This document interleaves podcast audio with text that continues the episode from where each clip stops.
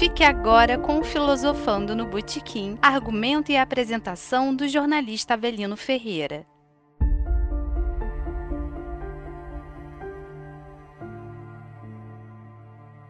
Boa noite, Ferreira. Boa noite a quem já estiver chegando. Né, vamos discutir sobre a filosofia de Hannah Arendt, a banalidade do mal. Você me convenceu, né? Quero fazer um trabalho, ainda vou escrever um trabalho sobre Hannah Arendt, porque Hannah Arendt é uma, ela foi uma das mais importantes pensadoras, filósofas do século XX. Sim. É, é, o Brasil, o Brasil, é, nas universidades brasileiras, eles tratam muito ah, de Nietzsche, de, no, nos últimos 40 anos, de Nietzsche, de Heidegger, é, de Sartre, Foucault é, é, é e, e, alguns outros. Mas eles é, não tratam de Ana Arendt, porque Ana Arendt, ela, ela colocou em xeque, né? ela colocou em xeque a, a população mundial, as pessoas comuns, as pessoas comuns que eu quero dizer, assim, qualquer pessoa, é, seja aquele cidadão simplório, é, né, da, da, seja do interior, da cidade, da periferia, do centro e tal, como também tratado como comum o professor universitário, o médico, o advogado, quer dizer, ela colocou todo mundo, não é? é, é como como, é, como medíocre, como incapaz de pensar. Todo mundo não é o termo, porque quando você fala todo, né, você inclui todo, todo é tudo, né? Não, uhum. ela, ela, colocou a, a, maior parte da humanidade é? É, em, em xeque quando ela escreve é, a banalidade do mal e também a condição humana. É, é, uhum. Quando ela lança essas duas obras, mas principalmente a banalidade do mal, ela foi rejeitada pelo próprio povo dela, o povo judeu, que ela é judia, ela foi vilipendiada, ela foi escrachada, ela foi. É, é, a imagem dela sofreu muito, né, na, não só nos Estados Unidos, mas, mas principalmente na Europa, não é? Uhum. é? Por quê? Porque as pessoas entendiam, principalmente no nós é, é, de uma de uma sociedade religiosa, né? Principalmente o cristianismo na, na, no, no Ocidente, mas todas as religiões, de que o mal ele tem a cara do mal, né? O, o, o mal ele é o mal ele é monstruoso, não é? O mal é como se fosse algo fora da gente, é, é como se fosse algo é, é, já algo que, tô... não fosse inerente ao ser humano, não fosse inerente ao humano, né? É isso, isso, é, é assim, é, é algo é como como se fosse assim uma doença é, o, fulano é um psicopata, um sociopata, né? Fulano como se tivesse uma índole má, né? Fulano é ruim e tal. É, na verdade, é, poderia simplificar com, já que estamos numa sociedade cristã, assim, é, seria o capeta. O capeta é colocado como um cara de vermelho, de chifre, de rabo, né? Aquilo foi inventado é, para assustar as pessoas, né? Esse tipo de diabo e tal. Quando você, é, quando, quando na, nos últimos 40 anos começaram a colocar, 30 anos, né? 40 é, anos, começaram a colocar ah, as pessoas, as pessoas normais como más, quer dizer, a pessoa que tortura tocando Beethoven, né? a pessoa que é um bom pai de família, etc. e tal, no início, Fernando, eles começaram a colocar essas pessoas em filmes, por exemplo, mas, mas no fundo, na moral da história, o cara é sempre um sociopata, é um psicopata, quer dizer, mesmo sendo esse bom chefe de família, bom, mas é um cara. Ele carrega algum tipo de patologia, né? Nesse sentido. Isso, isso. Olha, Neide Brasil já está por aqui. Neide, boa noite, querida, seja bem-vinda. Ah, bem-vindo sempre, veja. Então, ela coloca, é, é, nós colocamos assim um mal com a cara de mal. Eu, quando era criança e jovenzinho, assim, né, pré-adolescente, eu assistia muito filme de faroeste, que era moda da época, né, e tal. Uhum. Muito filme de faroeste. É...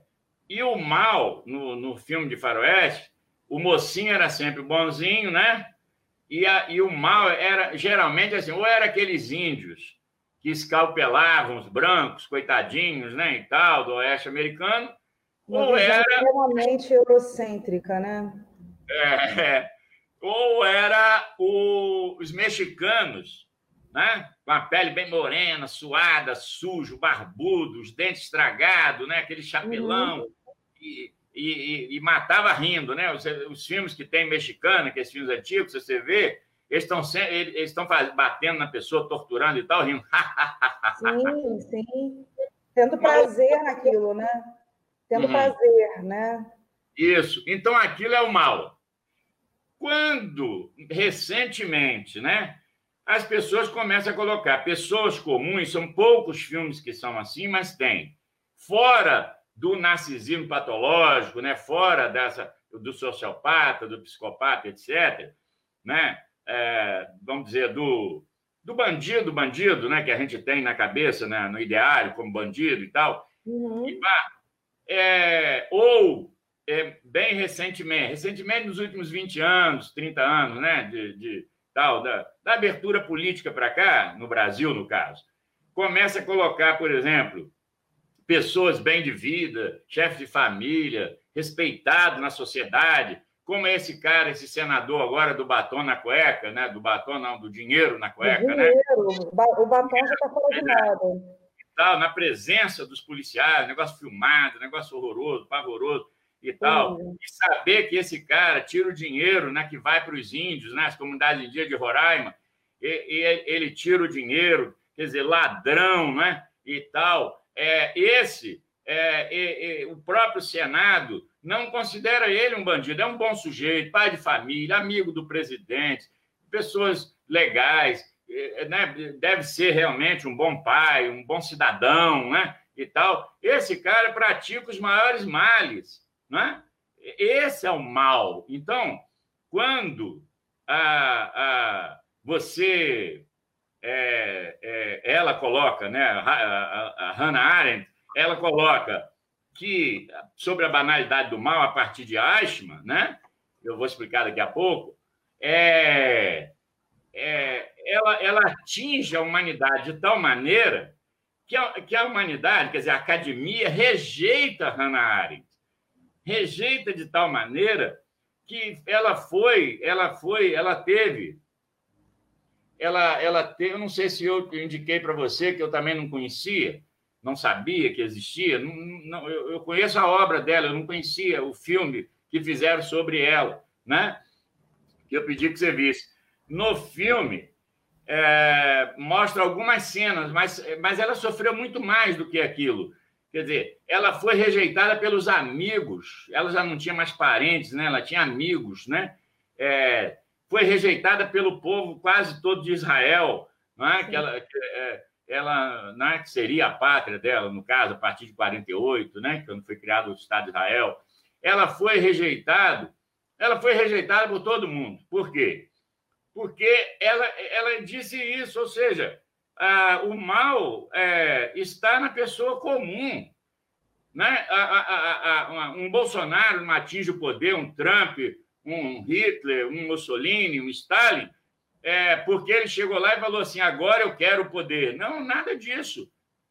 o mal ele vai crescendo devagarzinho, ele vai fazendo parte da, da, da, da, da comunidade, etc. E você vai ou se omitindo, ou levando e aí você chega a um mal maior. Quando, quando chega o mal maior, esse mal maior é o ápice.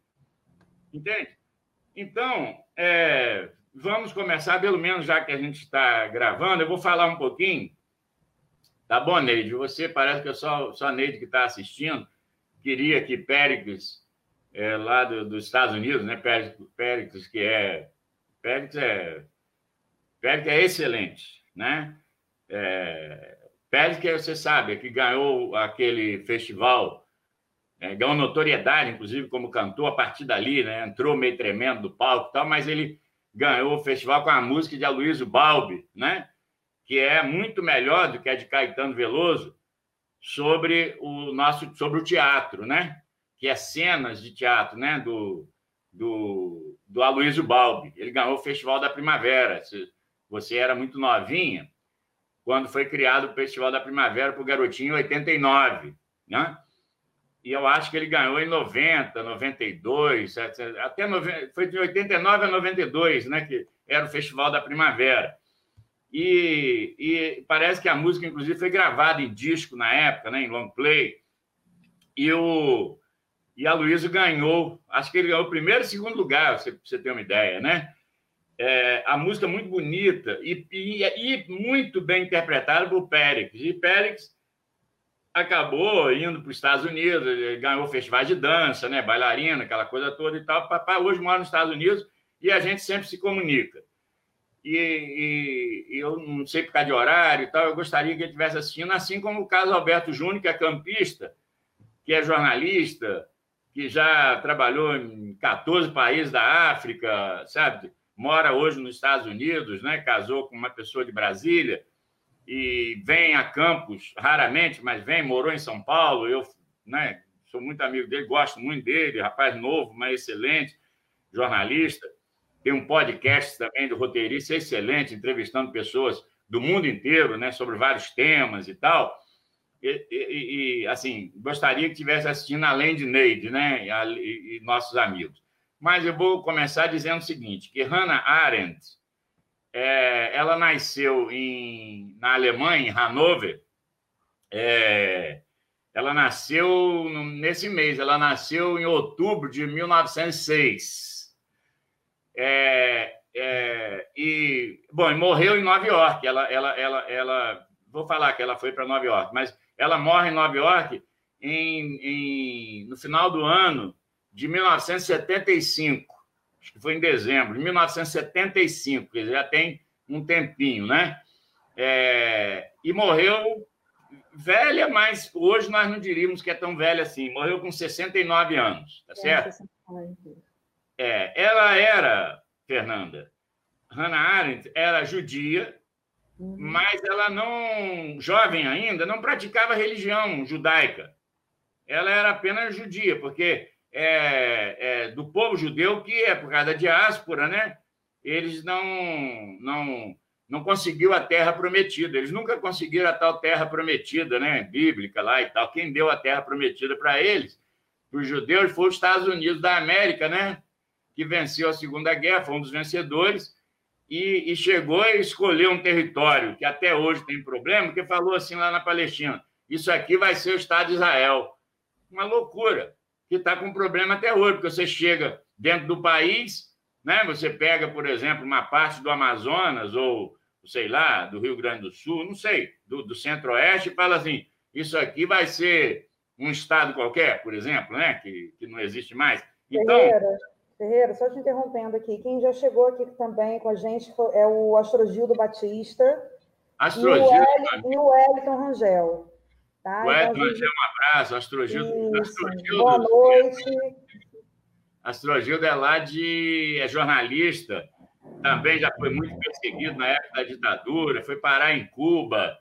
É, quando eu estava sendo perseguido, ele, assim, nos encontramos aqui no Rio de Janeiro, ele me deu apoio, né, assim, porque ele sabia da, do, do, do sofrimento nosso e dele também, e do nosso advogado, que era o mesmo, né, que sofria muito também. Astrogildo é um grande parceiro, uma pessoa excelente é, é, e um jornalista é, famoso na região noroeste do estado é, e, e, muito bom, assim, gosto muito dele.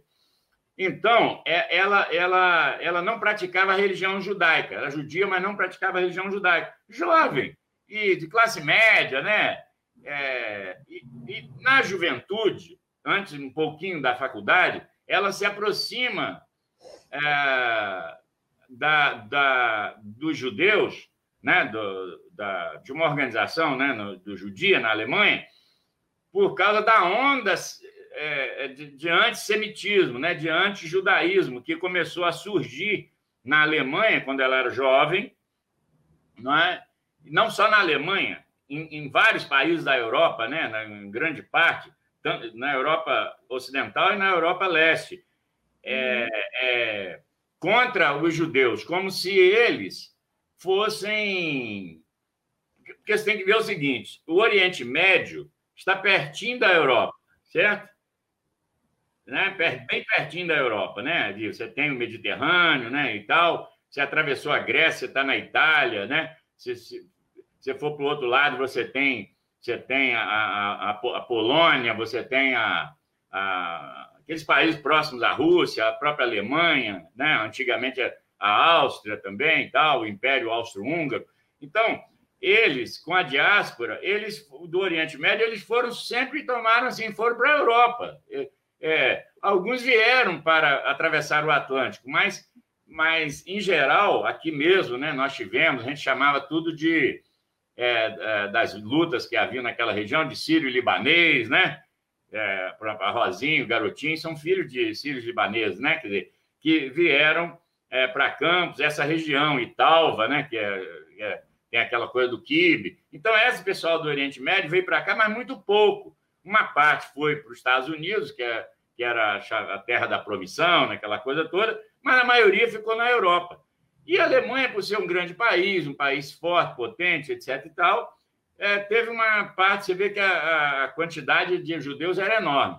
Quando começa a surgir problemas econômicos, é, de desemprego e tal, qual é a causadora, o grande causador né, do desemprego, da falência econômica e tal? Os estrangeiros. Nós estamos fazendo isso, por exemplo, lá no norte, com a Venezuela. Quer dizer, os venezuelanos que entram, o boliviano, nós tratamos mal. Mas a gente fala do, do mal, aí né, é o que a Hannah Arendt sempre trata, é a banalidade do mal. Quer dizer, o, o mal é sempre do outro. Né? Mas nós tratamos mal também aqui o, o pessoal. Então, é, é, o, qual era o culpado das pessoas não terem emprego, não ganharem bem, ou a economia vai muito mal, né, etc., na Alemanha, dos anos 20 e 30? é, eram judeus, comunistas, é, tudo que não era ariano, ou seja, que não era da raça pura alemã. Ela, então, quando vem essa onda de antissemitismo, ela, é, ela, ela entra, ela passa a fazer parte dessa, dessa onda, dessa resistência a essa onda antissemitismo. Uhum. É, o pai dela, pai dela era engenheiro, né? o Paul Arendt, é, vivia como classe média, né? É, é, seu pai, inclusive, o pai dela, era do Partido é, Social Democrata, não, não, entende? É, é, por ser de classe média, recebeu uma excelente educação, era uma, uma pessoa, assim, foi muito bem educada, teve uma infância maravilhosa, uma juventude também maravilhosa e tal. É, quando ela, ela fez 18 anos, ela entra na universidade, né? ela faz o preparatório para fazer a universidade. É, só que no, tinha um. Não tem aqui na, no Brasil, aqui em Campos, nós tínhamos é, os cursinhos pré-universitários, né? Você faz um cursinho para entrar, né? Ela estava fazendo esse preparatório, quer dizer, esse cursinho, né? Para entrar na universidade, ela tem o primeiro lance da vida dela foi um boicote a um professor. Ela reuniu a turma, liderou a turma e fez um boicote a um professor lá. Né? Não ficou muito bem explicado o motivo. O cara que o é que ela não concordava, né? É, não se sabe se era uma questão porque ela era judia ou não e tal. Eu sei que a questão não foi com ela exatamente, foi com a turma. Ela conseguiu boicotar o professor e aí, o que, que coube para ela? A expulsão, expulsaram ela do, do curso, né? É, aí ela estudou sozinha. É, ela, ela fez o preparatório para a universidade sozinha. Né? Uhum. É, é, então, em 1924, ela tinha, tinha 18 anos. Nasceu em 1906, né? Uhum. Em 1924, ela, ela passa na faculdade, ela entra na Universidade de Berlim e lá ela estuda e falava muito bem latim e grego. né? É, é, até quando você aprende, quando você é novo e tal, uma língua, você acaba não esquecendo, né? Ela, ela aprendeu latim e, e grego, que já não eram chamados, não é bem uma língua morta, porque, é, é, é né? É, é, é, aliás, é uma língua morta, ela não é extinta, né? É diferente, né? você usa... há, há correntes da, da, né, da, da linguística né, estudiosos que afirmam que o latim não é uma língua morta, né, até porque é, é uma língua que origina das outras línguas né, e é usada ainda em determinados meios, né, mas há aquele grupo que defende que seja morta. Sim. Eu, particularmente, acho que não é uma língua morta. Não, né? mas olha só, eles fazem, Fernando, na academia também, é, é diferente. É, não se fala mais o grego, o grego antigo. Não, uhum. não o grego que fala hoje na Grécia, o grego antigo. Assim como não se fala o latim, no sentido corrente.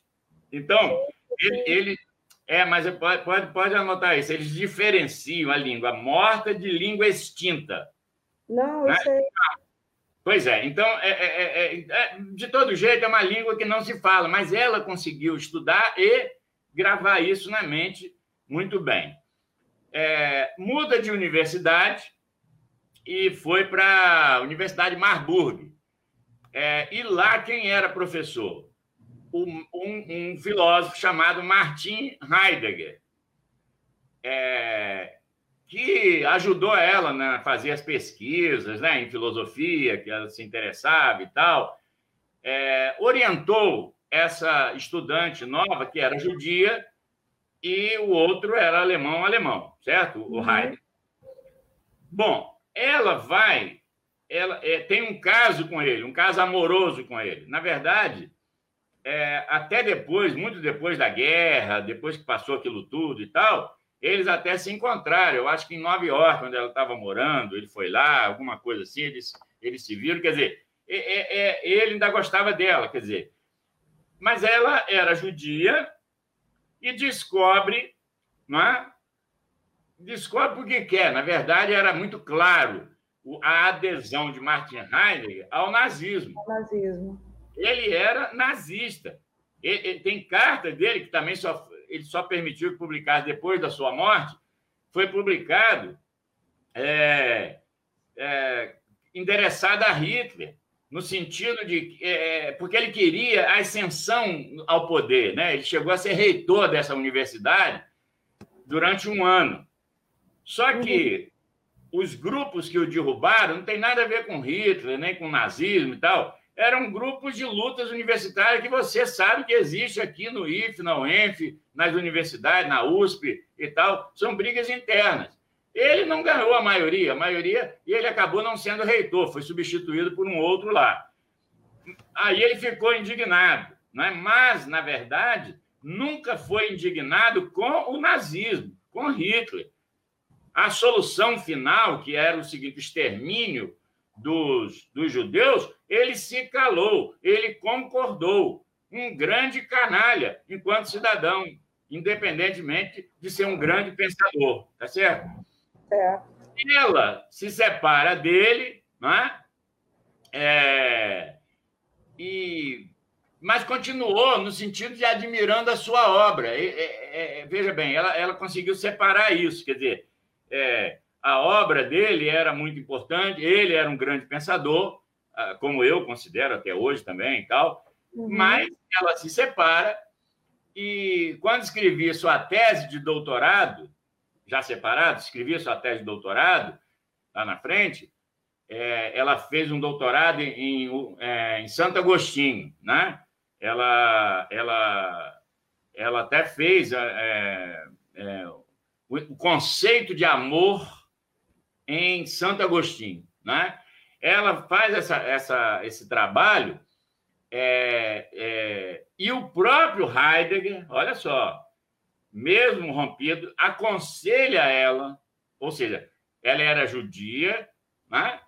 ele era anti-judeu, mas é, é, não participava de lutas no sentido de matar ninguém, nem etc. Tá?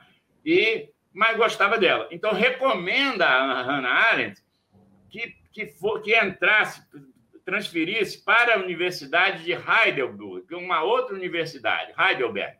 E para quê? Para que ela fosse orientada por Karl Jaspers, que é, que é outro pensador, psicólogo, não é? é? Que foi amigo dela até o fim da, da vida dele, ele morreu antes dela, morreu em 69, mas ele, o Karl Jaspers, é um, um grande pensador, veja bem, e, e que orientou-a, né?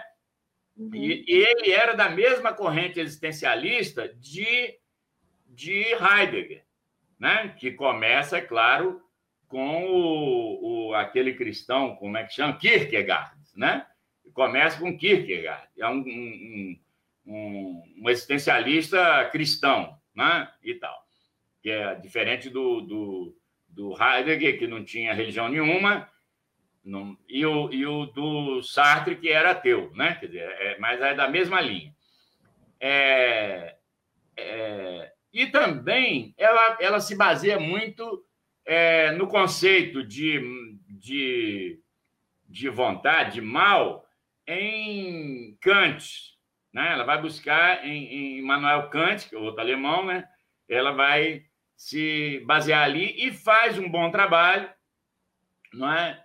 E, e, e de Jaspers, que Heidegger pegou também, ele era, ele era, ele era mais velho, ele era já tinha um nome muito grande e tal na parte da Europa, é, que criou esse termo chamado filosofia da existência, que é inclusive usado de, vários, todo mundo que eles chamam de existencialista, né? É, na verdade, começou com filosofia da existência. E também um termo muito usado por Heidegger, que Hannah Arendt começa adotando e vai rejeitar lá na frente, mas ela vai rejeitar erroneamente, assim, na minha opinião, veja bem, que é o Dasein, é, que é ser aí, ser jogado no mundo, né? um ser um ser aí. O que, é uma coisa, qualquer coisa, inclusive nós, em princípio? É um ser jogado no mundo, é um ser aí. Né? é, nós passamos essa barreira, o ser humano, mas tudo é um ser aí. Esse sistema foi criado por, por, por Heidegger, que era médico, né? Ele psicólogo e tal, mas era, era médico. Também foi perseguido pelo nazismo, né? No pós-guerra, ele leciona na Universidade da Basileia e tal. Em 1930, ela já tem aí 24 anos, né? Hannah Arendt casa-se com um professor de filosofia, Gunther Ster Esther. Com a ascensão do nazismo, aí já tá, nós estamos aí em 32, 33, né? É, e, o casal eles fogem para a França, né? Eles vão para a França, que é ali é encostado, né? É, foi presa por participar de uma organização sionista, né? Uma organização a favor dos judeus que eu falei lá atrás, que ela, ela entrou, né? Na defesa do judaísmo quando começou a perseguição aos judeus ela tinha sido presa e tal. Eu sei que ela foi embora, foi para a França. É, em 39, isso, tô, tudo antes da guerra, hein? em 39, é, Hannah Arendt separa-se de Gant e casa-se em 40 né, com Heinrich Blücher. Eu não sei pronunciar essas palavras em inglês, eu não sei. É, que era um historiador e olha só, e ele era adepto do anarquismo, era um anarquista. Veja bem. É, ela tinha um certo tom de conservadorismo, embora fosse, ela não fosse a, a, atividade dela, a ação dela não era conservadora, né? Mas ela tinha esse quê de, de, de conservador. Bom, não, também não cabe aqui analisar a pessoa, né? Mas só que a França por isso que eu estou falando, as datas são importantes. A França é ocupada pelos nazistas. É, ela está na França, fugindo do, do nazismo. A França é ocupada pelo nazismo. O que, que acontece? Ela é presa. Ela é presa, colocada num campo de prisioneiros. Alguns chamam de campo de concentração, mas, na verdade, na França não era assim como era na Alemanha, né? Um campo de concentração, como Auschwitz e tantos outros, né? Uhum. É um campo de prisioneiro e onde ela, ela consegue, Fernanda, fugir desse campo de, de prisioneiros, né? E aí ela foge para onde? É a terra da promissão. Ela, ela consegue um visto e vai para os Estados Unidos. Ela vai para os Estados Unidos, né? É, e ficou com esse visto durante muitos anos. E aí, quando perguntava para ela né, o que, que ela achava dos Estados Unidos e tal, papai, ela também criticava, porque ah, aí é que vem, ah, inclusive, o, próprio americano é contra ela, no sentido quando ela vai, quando ela escreve lá na frente a banalidade do mal, porque ela acha que é uma sociedade muito mais aberta, obviamente, do que a alemã, não é? e, e etc. Mas é uma sociedade altamente conservadora, né? E, etc. Tal que ela encontra no, nos Estados Unidos. Então ela, ela não era judia, não era aceita pelos judeus, uhum. né? não era francesa, então né, foi presa lá pelos franceses que ficaram do lado do nazista, né, dos nazistas e tal, tal. E, e com visto apenas, ela também não era cidadã americana. Então ela começou escrevendo em jornais e revistas e tal, e dizia o seguinte: eu sou uma pátrida, eu, quer dizer, eu não tenho pátria, né? Ela é uma é sem como pátria. Se ela habitasse um não lugar, né? Dentro um não lugar. Contexto, ela... É o não lugar, dentro desse contexto identitário, né? Defendido por Home Baba, por, por Stuart Hall, né? Esse conceito de não lugar. Ela ficou sem isso, ela ficou sem hum. isso. É, é, aí, claro, quando cria o Estado de Israel, né, depois da guerra, ela chegou a ir lá visitar vários amigos, que aí todo mundo, os judeus, começou a ir para Israel, né, obviamente. Ela chegou a ir lá, mas ela não se considerava uma cidadã israelense, né? nem, nem era. Ela visitou lá. É, em 51, 1951, ela consegue a cidadania americana mas demorou tanto tempo e do jeito que ela estava, etc., ela continuou dizendo que não tinha pátria, ou seja, a pátria dela era o mundo. Foi até mais interessante porque ela é uma cidadã do mundo, né? Ela está provado hoje, bem depois da sua morte, que ela era uma cidadã do mundo. Então ela continuou dizendo que era uma pátrida, mesmo quando ela recebeu o visto permanente ou, ou a cidadania americana, né? Como ela começou a escrever em jornais, revistas e tal, pá, ganhou muita notoriedade ao escrever uhum. um livro, um livro difícil, mas você que é historiador, um dia você vai ter que ler. Vai ter que ler, é também é abuso da minha parte, né? É que é as origens do totalitarismo. Porque ela vai pegar historicamente como, aquilo que eu falei no início, como é que surge o totalitário, o tirânico, né? Por que, que surge o totalitarismo? Porque nós não, não, não usamos muito essas palavras aqui. Nós, nós chamamos de autoritário, né? Um governo autoritário, etc., como se fosse uma coisa de uma autoridade exacerbada. Não, ela vai direto ao ponto. Ela vai. Ela escreveu As Origens do Totalitarismo. É um livro muito grosso, é, uhum. é, acho que é difícil, assim, mas ela ganhou muita fama com isso, certo? É, isso, em 58, ela lança também um outro livro que eu acho também, acho até mais difícil do que as origens do totalitarismo, porque a origem do totalitarismo ela tem muito a ver com história. Então fica mais fácil para nós, para você que é historiadora, para mim, né, e tal, fica mais fácil. Já a condição humana, ela coloca, ah, embora tudo tenha uma certa historicidade, ela coloca um pensamento filosófico, né? Assim, então é uma obra mais mais complicada. Pouco tempo depois, ela ela publica uma obra que nem é tão enganou notoriedade e tal, entre o passado e o futuro.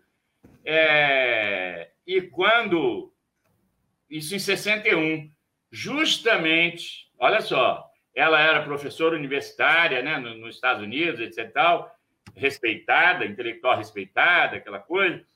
É, nós temos que lembrar que várias pessoas perseguidas pelo nazismo foram para os Estados Unidos, né? Uhum. É, já citei em outros vídeos aqui é, vários deles, é, como Hockenheim, né? É, Adorno, né? É, bom, e, e, alguns outros. Então, é, é, tudo mais ou menos contemporâneo de, de, de, dela, né? E tal. É, então ela, mas ela se preocupou, se preocupou mais, muito mais com a questão política. Por que a questão política? Porque a preocupação de Hannah Arendt é o espaço público, é o espaço uhum. entre as pessoas, sabe? É o outro. Você não vive só, você vive com o outro. Então, há, há que ter dignidade e respeito ao espaço público. É, é, essa é a grande preocupação de Hannah Arendt. Então, ela, ela se coloca como uma. É claro que é uma filósofa, mas ela, ela não gosta desse termo, não gostava desse termo. Ela é uma pensadora política. Isso não existe. Ou ela é uma socióloga ou é uma filósofa. Ela é uma filósofa, ela não é uma socióloga, nem é uma historiadora. Né? é, que é o caso de Foucault. Foucault faz história, mas é um pensador no sentido filosófico, ele é um filósofo, né? E tal. É, bom, só que em 61, o, aquela, aquela agência é, judaica, como é que chama? Tipo a CIA, é, é, a Interpol, é, o Mossad. O Mossad é a, é a polícia secreta, a polícia é, é, é, a CIA de Israel, certo? Uhum. Que, que depois de uma apuração muito grande é, de dados, etc., descobre que um dos nazistas que eles estavam procurando, que alguns já tinham morrido, teve aquele caso do Tribunal de Nuremberg, né, que, que e tal, que, e papapá, que deu uma repercussão mundial, aquela coisa, mas eles ficavam procurando mais pessoas. Teve um que morreu no Brasil, e tal, né? Que fugiu para a Argentina, mas morreu no Brasil. E aí eles descobrem um cara com nome falso e tal, na Argentina, que é, acho que é Adolf. É, não sei se é Adolf. Adolf, Adolf é, Eichmann. Eichmann. Né? Eichmann. Eichmann. Isso. Então, bom, o Mossad vai lá, descobre, e o que que eles fazem? Veja bem aonde a gente vai chegar na banalidade do mal. Quer dizer, o que que é o mal? Quem pratica o mal? O que que, pratica... o que, que é mal, né, na verdade? Eles sequestram Eichmann, certo? E leva para Israel, quer dizer, não vai para o tribunal de Nuremberg, um tribunal internacional, certo? Para julgar. O que, é, o que tece várias críticas dela, né? Ela, ela critica esse esse sequestro, né? Sim, ela critica essa atitude. Que legal. Que legal. E aí, a porrada que ela toma, né? Sim, sim. Ela... A primeira porrada que ela toma é quando ela tece uma crítica a esse sequestrar, né? É, a Neide está dizendo aqui o seguinte, que a Hannah Arendt, ela nos chama a atenção para a perda da capacidade de julgar e como isso a capacidade de pensar, e com isso, a capacidade de pensar, pois a maioria das pessoas só reproduzem e não pensam, não refletem. E como a gente vive isso nos dias de hoje, né, Neide? Né? A gente continua vivendo isso o tempo todo. Neide, é, se eu te conhecesse há mais tempo, eu casaria com você. Neide, a cabeça de Neide. Agora, você já pensou se casar com a mente de uma pessoa? Você não casa com uma pessoa, não. Você casa com a mente de uma pessoa. Isso existe. Só na minha cabeça mesmo.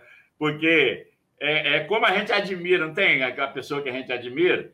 É, e eu, eu admiro dele, ela não sabe, desde nova, assim como a irmã, né? E, e hoje já está velhinha também, né? Está tá passando você, né? É, uhum. Mas eu já, já passei do tempo, assim, e tal. Mas eu quero dizer o seguinte: eu estou brincando com isso, Neide, mas é para dizer da minha admiração, não é a primeira vez que eu falo isso. Porque uma pessoa, né, igual a nós, que, que comum, embora artista e tudo mais, como a gente é também, mas somos comuns, somos pessoas comuns, que chega em Campos dos Goitacazes a saber alguma coisa de Hannah Arendt ou de, de, de, como já falei, ela de outros filósofos aqui, ela né, já interagiu, é, antes, inclusive da psicanálise e tal, mostra que é uma pessoa que está antenada com, com, com o mundo, né? Quer dizer, que tem amplitude de mundo. Isso eu admiro, assim, você não sabe, para mim é fantástico, né? Assim, é, então, Neide, você está de parabéns, é, sério mesmo. É, bom, mas é isso, é a questão do pensar. Mas eu vou chegar lá, Neide, é, sobre a questão do pensar daqui a pouco, porque é justamente isso. O que, que elas sempre bateu nessa tecla a vida inteira, né? Mas principalmente depois do Ashman. Depois do, do, do aí, do, depois do Ashman, ela não parou de falar nisso. Qual é o grande mal da humanidade? Não pensar. Por quê? E, e quando eles levam o Ashman para Jerusalém, é, eles armam um tribunal que para ela foi um circo. Foi um circo que armaram, né? É, é, para julgar o Ashman e colocaram o e aí ela vai se oferece. Olha só, ela era uma pessoa, uma escritora, uma filósofa, professora universitária, tinha nome, já escrevia em revistas, jornais, e ela então se oferece, é ela que se oferece. O caso ficou tão curioso para ela que ela se ofereceu à revista New Yorker, não é o New York Times, o jornal, a revista New York, é, de, de grande importância né, nos Estados Unidos, para cobrir jornalisticamente o acontecimento. Então, ela vai por conta da revista. Lembrando o seguinte: Ana Ard nunca teve dinheiro, né? Nunca foi uma pessoa de posse. Ela, ela então, é enviada pela revista, até pelo nome que ela tinha, né? Você mandar uma, uma pessoa dessa cobrir um evento, ainda mais que ela era judia, né? E tal, mandou.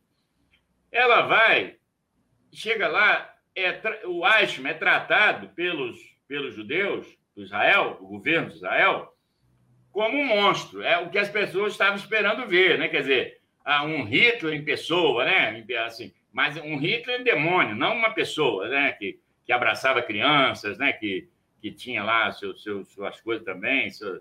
Então, ela é bem um monstro. Então, o que, que eles fizeram?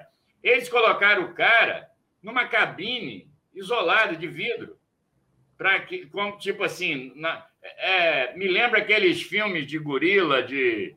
Não tem. que vai mostrar no, no, no teatro. Uh, e tal, aí tem que cercar. Como se a qualquer momento ele fosse sair dali e atacar, agredir as pessoas, matar. Isso, né? isso, isso. É, era uma. E aí aquele cara miúdo, aquele cara simplório e tal, ela ficou observando aquilo, né, durante os dias lá do julgamento. E o que que ela percebe? Primeiro, como você falou, o erro, um erro crasso, um erro, um erro não, é proposital, não é erro, né? Foi um acerto é, de um de um de um mal terrível que é você sequestrar uma pessoa de um outro país, certo? Sem autorização desse país, né? Nem, nem claro, senão a pessoa, o país prenderia a pessoa, entregaria a pessoa para ser julgada, né? Assim, não, foi tudo fora da lei, foi ilegal e as pessoas consideravam aquilo como correto. Então, como que você desobedece à lei internacional, inclusive, e acha que é legal? Então, dá, dá, dá, dá o que pensar. Veja bem, é, só, é, é, é por isso que, que Neide falou. Ela quer que as pessoas pensem, para aí, mas o ato foi, foi mal. Ah, mas é para um bem, mas não interessa. Foi um mal. Então, chega no julgamento, o que, que ela percebe? Outro mal. O cara, o, os jurados já estavam ali já tinha condenado o cara previamente. Só queria que ele confessasse. Veja bem, confessasse que, que ele tinha matado milhões de judeus, que as coisas todas. E, e viram um cara simples, um chefe de família, normal, simplório até, né, que ela chamou de medíocre, né, assim, medíocre no sentido de mediano mesmo, né, assim, é, uma pessoa comum, um, qualquer um de nós, vamos dizer assim, né, simples, e tal, que estava, olha só, é, cumprindo ordens. Ele estava dentro da lei, ele sempre agiu dentro da lei, obedecendo ordens. Né? Não tinha nenhum... É, eu separei, assim, hoje, eu queria muito ter, é, ter, assistido ao filme, mas eu não pude, não tive tempo de assistir, é, de assisti-lo todo, né, na íntegra. Uhum. Então, assisti algumas partes.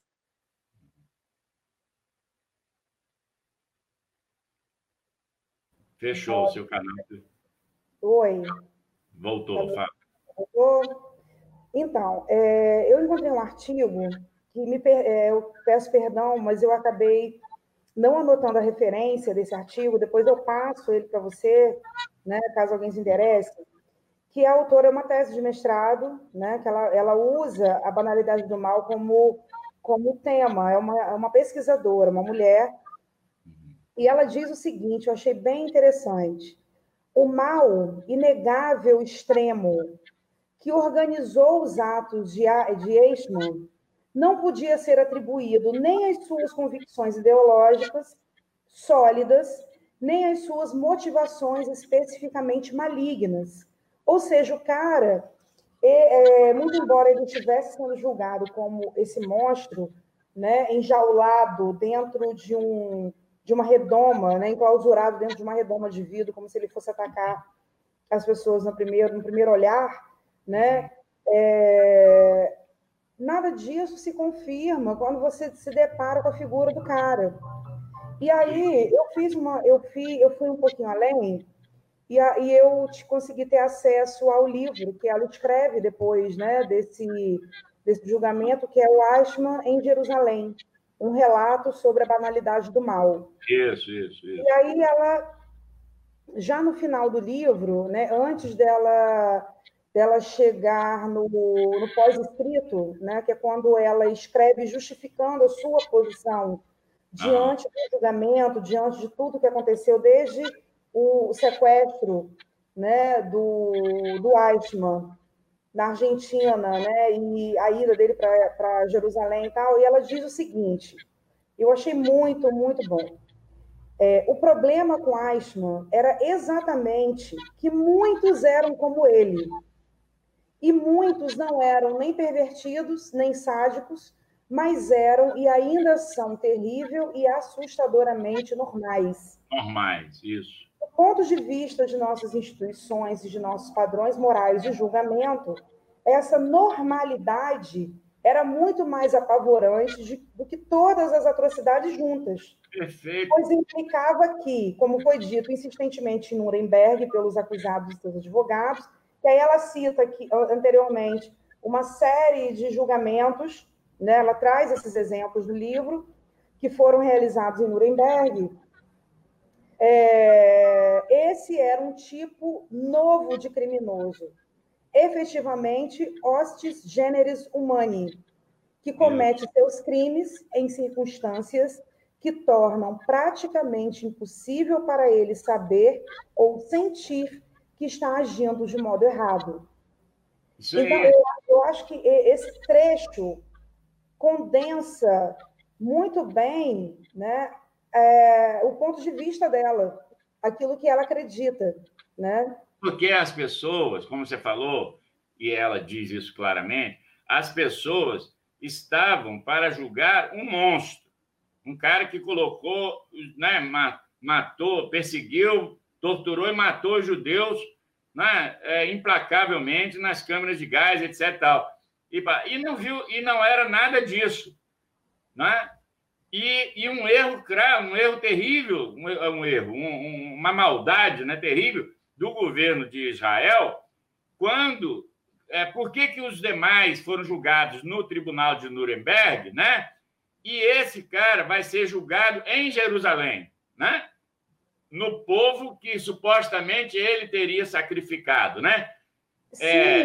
e, e Ferreira, um cara, um cara sem a menor expressividade. Sim, ele não sim. tinha expressão política, por exemplo, como os outros sim, líderes do Reich, né? Ele não tinha a mesma projeção, né, dos outros líderes. Se eu estiver falando alguma besteira, né, porque eu dei uma, uma pesquisada, mas é lógico que você, Neide, sabem infinitamente mais. Né? Não, mas, mas é isso. Mas veja bem, mas a questão, assim, a, a questão anterior até, veja bem, Fernando, é que por que, que os outros foram julgados internacionalmente, que é um crime contra a humanidade, uhum. e esse foi julgado em Israel? Quer dizer, é você colocar ah, o cara que estuprou a minha filha para eu julgá-lo, entendeu? Eu vou matá-lo na primeira oportunidade, ele já está condenado. Não pode, é uma terceira pessoa que tem que julgar. Né? Mas não fizeram isso por quê? Porque ele foi sequestrado. Era ilegal. O ato é ilegal. Não teve ah, essa coisa internacional, né? Como tem as polícias internacionais, elas, elas agem em conjunto, né? Para prender um criminoso contra a humanidade e tal, cometeu uhum. crime contra a humanidade. Não, esse caso foi específico. Aí colocou o cara acusado de trucidar os judeus para os próprios judeus julgarem. Ou seja, ela conclui que já estava pré-julgado. O cara já estava condenado antes mesmo de começar o processo. Então, aquilo foi um circo, na opinião dela. E aí gerou uma revolta muito grande. Mas o caso que quando a revista manda, queria logo o noticiário. E ela, e ela não escrevia. Né? Ela, ela, é, ela não escrevia. Né? É, demorou demais para escrever o tal artigo para a revista. Quer dizer, um fato que tinha uma notoriedade internacional, veja bem, a, a revista louca para dar os fatos, ela estava lá por conta da revista para fazer o artigo, né? e ela não escrevia, não escrevia, não escrevia. Aquilo foi uma loucura. Ela, ela, ela, ela chegou a, a quase. É porque o editor é, considerava muito, assim, deu muito, teve muita paciência com ela, na verdade, né? Porque senão seria demitida, né? Assim, ela, ela ficou relutante em expor a, o, é, o, próprio pensamento naquele, naquele momento, não, sabe? Não, não, não. Ela estava era... mesmo a questão para poder colocar não. isso de uma forma mais clara. Não, não, não foi isso, não. Ela. Primeiro que ela é assim mesmo, ela é atrasada nas coisas, veja bem. Segundo, ela, até como pensadora, não é? como uma filósofa que era, né? ela não queria fazer uma matéria jornalística apenas. Né? Porque seria muito fácil para ela, para qualquer um de nós, chegar lá e escrever um fato, que, o, que, o, o que estava ocorrendo, o que ocorreu, o que estava ocorrendo. É fácil demais, qualquer pessoa escreveria isso, né? Ela não queria isso. Ela não queria fazer uma matéria para a revista, no fundo, né? Ela queria é, é, mostrar isso que está falando. Quer dizer, ela queria é, é, é, ter uma visão mais ampliada do fato e não a narrativa do fato em si. O uhum. fato em si importou pouco para ela. Né? Tanto é que ela escreve, foi uma série de artigos, na verdade, você sabe, né? Foi uma, o livro, ele, ele, ele, ele na verdade, é uma desses artigos. É. Uma série de artigos. É, os, o, a questão é, quando ela diz né, que ela escreve, e aí ela fica sabendo que ela entrevistou pessoas também, ela conversou com pessoas, né? E tal. Ela ficou sabendo que judeus, certo?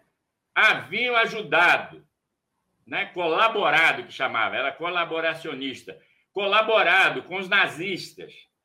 Tem até um filme premiadíssimo, né, você sabe, ganhou 11 Oscars, né? Que é aquele cara que salva muitos judeus. A lista de Schindler. A lista de Schindler, que foi endeusado pelo, pelos judeus, etc. e tal, para, na opinião de Hannah Arendt, dizer, não tinha o filme ainda, obviamente, o filme é recente, é, é, esses colaboracionistas, com, com a justificativa de salvar judeus, salvar pessoas, eles se omitiram diante de todos que morreram. Desse, desse, assim, nós conseguimos entender hoje, mas, mas entender intelectualmente apenas não é o que ela quer. Ela quer uma reflexão nossa, mesmo uhum. hoje. Ela morreu em 75, gente. Mesmo hoje, uma reflexão seguinte: para aí, então uma porção de gente, milhões de pessoas estão morrendo e eu vou salvar aqui 100, 200, 300, sei lá, eu vou salvar eu vou, quando eu puder e tal. Para eu fazer isso, eu tenho que denunciar outros, ou seja, eu tenho que colaborar.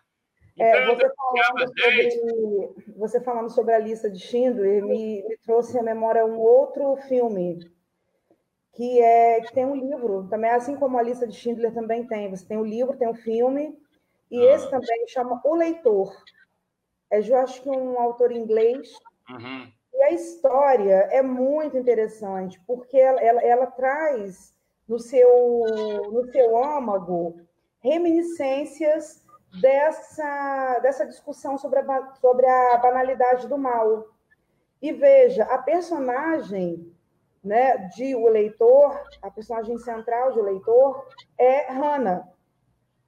E Hannah é uma alemã que trabalhou num campo de concentração à época da Segunda Guerra, né?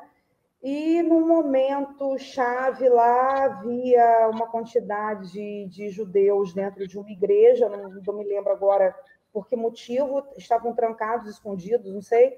E ela recebe uma ordem de trancá-los dentro da igreja, não deixar com que eles saíssem. Essa igreja é incendiada e todo mundo morre carbonizado ali, né? Todo mundo morre. E aí, anos depois, então, ela é descoberta, presa, julgada porque era o nome dela que estava na assinatura do papel que deu a ordem para executar, exterminar aqueles, aqueles judeus. Uhum. Só que Hannah não sabia ler, nem escrever, Hannah era analfabeta. Uhum. E aí ela, a surpresa, e a Kate Winslet, que é quem é uma, aquela atriz inglesa que faz o papel da Hannah, e faz muito bem, assim, o filme é muito bom, muito legal. Fico, deixo aqui essa dica, que é um filme interessantíssimo. Ela, a surpresa dela é assim, ela, ela fala, eu só cumpri ordens, né? Então, quer dizer, essa, essa coisa, né? essa, essa ideia de assim, eu só cumpri ordens, né? Isso. É uma ficção, mas eu me atrevo até a dizer que o autor, que eu acho que é um inglês também, provavelmente deva ter se inspirado na banalidade do mal, nessa teoria da banalidade do mal de Hannah Arendt. Eu acredito nisso. Pode ser, porque a obra é bem anterior, né? É, bem então, anterior, bem anterior. É. Então, quer dizer, quando ela, ela diz isso, ela escreve isso, que houve colaboração dos judeus para a morte de judeus, para salvar outros judeus, para ela é imperdoável, porque ela falou, ela escreveu, na verdade, e os que resistiram? Quer dizer, não há nenhum tipo de sentimento de culpa, de, de consciência, né? de, de que você praticou o mal, né? em nome de um bem, é, seria? Em filosofia nós chamamos de consequencialismo, ou seja, é, se, a, se, é para salvar 30, eu deixo matar 10. Né? É, é, você viu o sofrimento, né? Da, daquela mãe que da, da, da outro filme na, também sobre o nazismo, que é a escolha de Sofia. Quer dizer, hum. para salvar um filho, ou morria os, todos, morriam os dois, certo? Ou, ou a senhora tem o direito de escolher um. Ela vai escolhe um. O sentimento de culpa perturbou-a por toda a existência dela por toda a vida.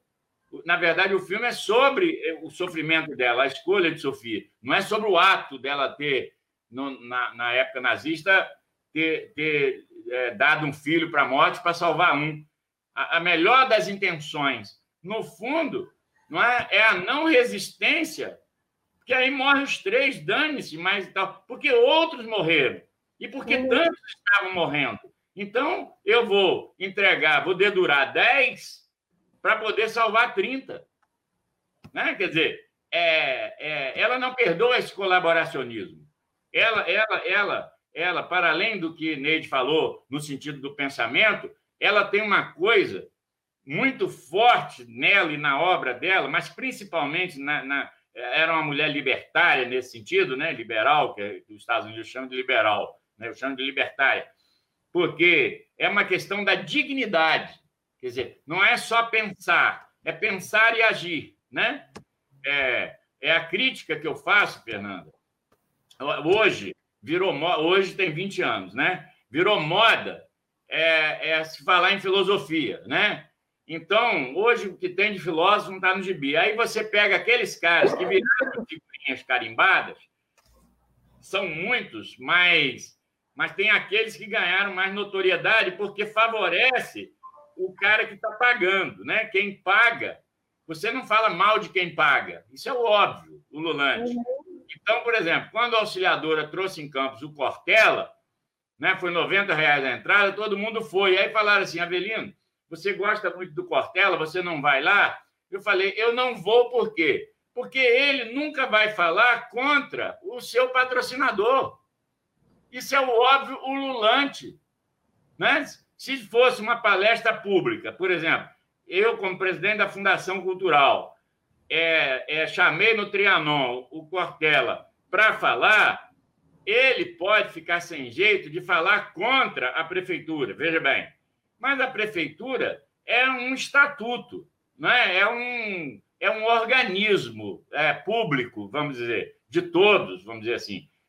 Mas ele tem uma liberdade, como todos tiveram, de falar o que ele quisesse, né? no sentido geral da filosofia, do ser humano, etc. Né? Não é atacar um governo ou outro, ou, ou uma, uma entidade, uma instituição ou outra, mas falar realmente o que pensa.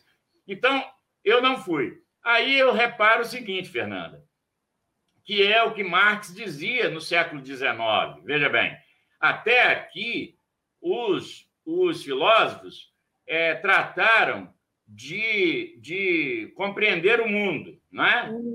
De a, a, buscar a compreensão do, do, ser, da ontologia, da, do, compreender o mundo. Ah, o que importa é transformá-lo. Certo? Essas são as palavras de Marx. Não foram exatamente essas, né? mas é o que ele quis dizer foi isso: transformar o mundo.